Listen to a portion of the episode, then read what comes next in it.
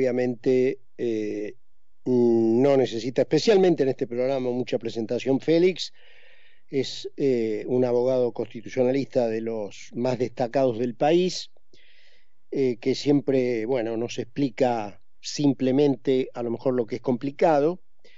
Y vamos a retornar a lo que va a ocurrir mañana, cuando colado detrás del tema este de ganancias, la señora Kirchner intente aprobar, eh, ahora vamos a preguntarle a Félix, a mi juicio a destiempo, nuevamente el pliego de la señora Figueroa eh, para la Cámara de Casación Penal.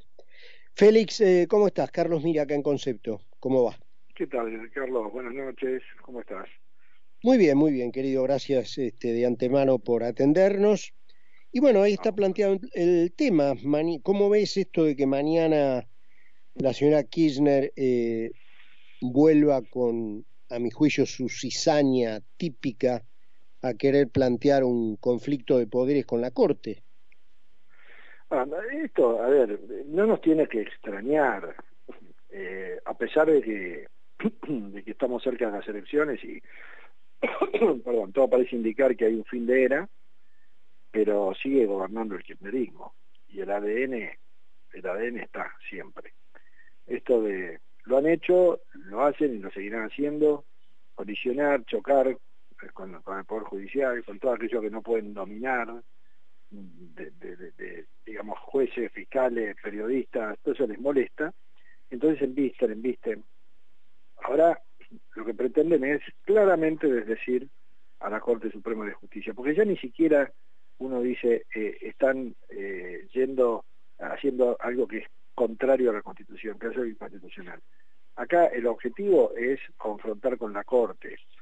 Eh, a ver, recordemos un poco, Ana María Figueroa era jueza, era jueza de casación, de la Cámara Federal de Casación Penal, cumplió 75 años, el 9 de agosto.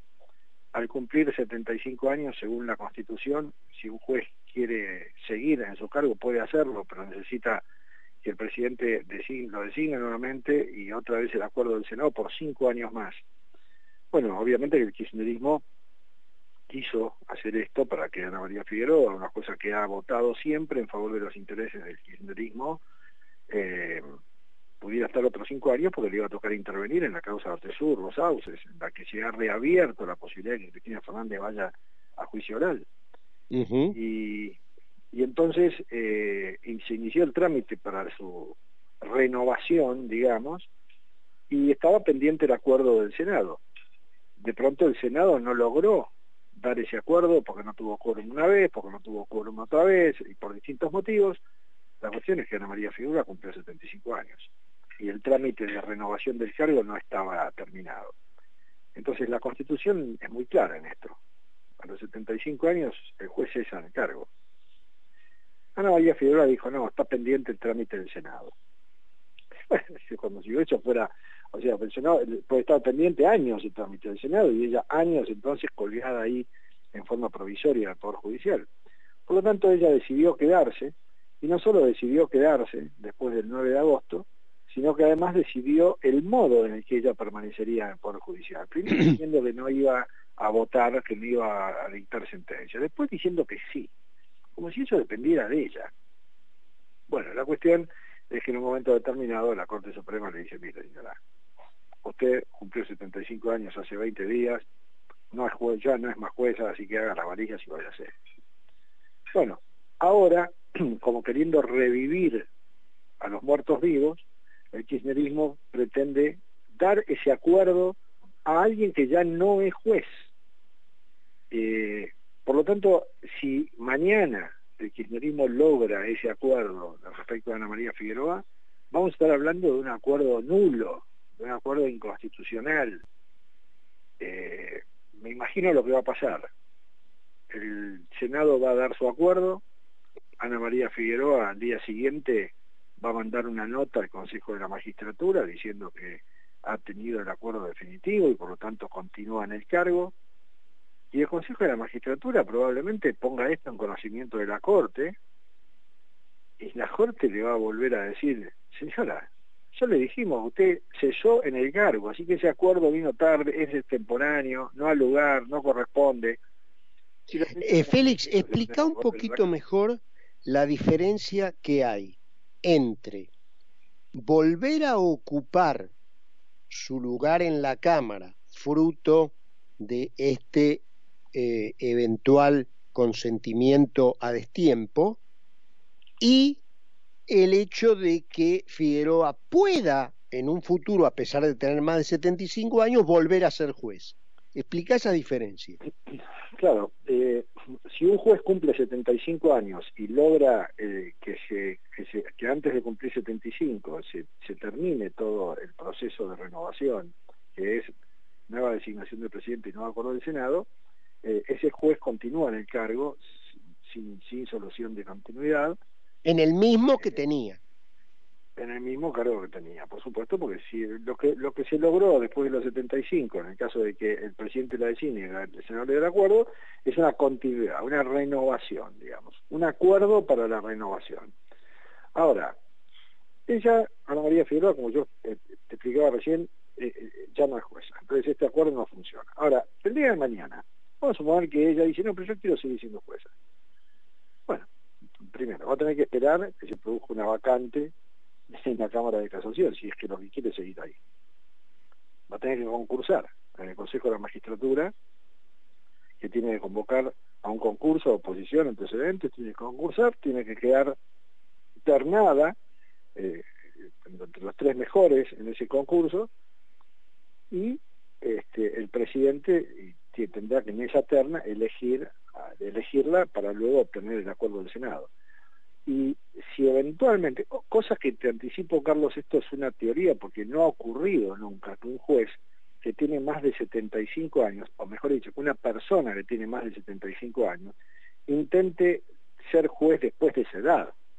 O sea, sería novedoso. Estamos teorizando en este caso. Eh, tal vez te vas a encontrar con algún otro colega que te va a decir, no, eh, si tiene más de 75 años ya no puede intentar ser juez. Eh, alguien que viene de afuera, supongamos, ¿no? No estoy hablando de, los que ya estaban en el cargo y quieren la renovación. Eh, si fuera otra persona que quiere ser juez después de los 75, no puede, porque, porque tendría que ser solo por cinco años. Y bueno, sí, creo que si, la, si alguien lograra que ser designado como juez después de los 75, la designación sería por cinco años, porque después de los 75 se renueva cada cinco. Eh, yo entiendo que sí podría ocurrir, algún otro por ahí diría que no, pero estamos, insisto, en el ámbito de lo novedoso, porque nunca hubo un caso de alguien que eh, sí de renovaciones, pero no de alguien que sin ser juez quiera hacerlo después de los 75 a mí me parece que podría Ana María Figueroa, pero ¿cómo podría? Empezando de nuevo. Claro, de cero, de cero, como si fuera un Juan de los Palotes que este, va a ser juez por primera vez.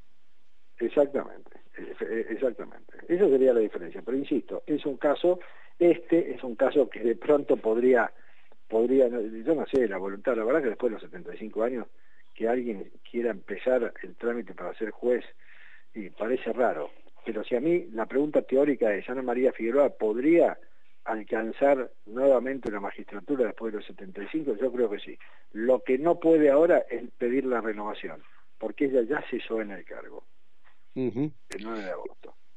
Está, eso está clarísimo, clarísimo, Félix. Em, pregunta final, ¿y cómo ves eh, el futuro escenario de una, eh, digamos, situación en donde mañana probablemente se lo que vos describiste, se apruebe El, el, el, pliego de Figueroa, ella, eh, bueno, mande esta notificación al Consejo de la Magistratura, el Consejo de la Magistratura notifica a la Corte y esté planteado este conflicto de poderes. ¿Cómo ves ese escenario y cómo crees que se dilucida?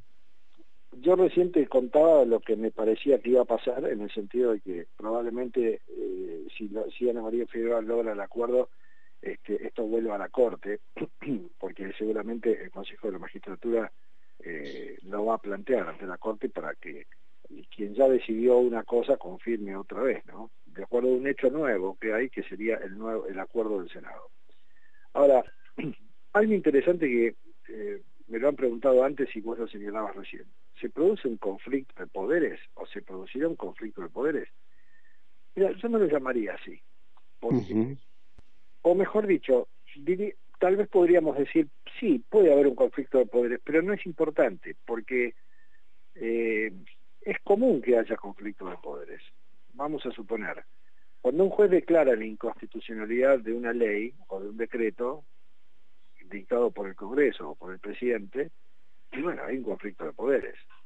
Cuando el Congreso sanciona una ley y el presidente la veta, y hay un conflicto de poderes. Pero todo tiene resolución dentro del sistema. Eh, el problema sería que si la Corte le repite Ana María Figueroa que ella no puede seguir en el cargo, ella en una suerte de rebelión pretenda hacerlo. Eh, ahí ya estamos ante un delito, porque sería el incumplimiento de una orden emanada de un órgano del gobierno en ejercicio de sus funciones. Sería delictivo. Ahí sí, ahí sí que se produciría, pero no sé si un conflicto de poderes, se generaría un conflicto con la, con la parte interesada, ¿no? Eh, yo vislumbro que, eh, que esto que esto queda en una si logra el Senado darle el acuerdo mañana que esto queda en una nueva intervención de la Corte Suprema que vuelve a poner las cosas en su lugar y Ana María Figueroa se vuelve a su casa. Creo que por ahí va a pasar la cosa. ¿Para qué están haciendo todo esto? Y es el, la compulsión del kirchnerismo de chocar, de chocar contra las normas, contra la Constitución, contra el Poder Judicial, contra la Corte. No, no, no veo otra cosa. Clarísimo, Félix. Bueno, lo del principio, la, el agradecimiento por siempre hacerte un lugar para conversar con nosotros y explicar, bueno, sencillamente lo que puede parecer complicado. Te mandamos un abrazo. Bueno, Carlos, muchas gracias. Un abrazo grande. Félix Lonigro con nosotros, eh, pasadita las nueve menos cuarto, hay 16 grados y medio en Buenos Aires. Vamos a la última pausa.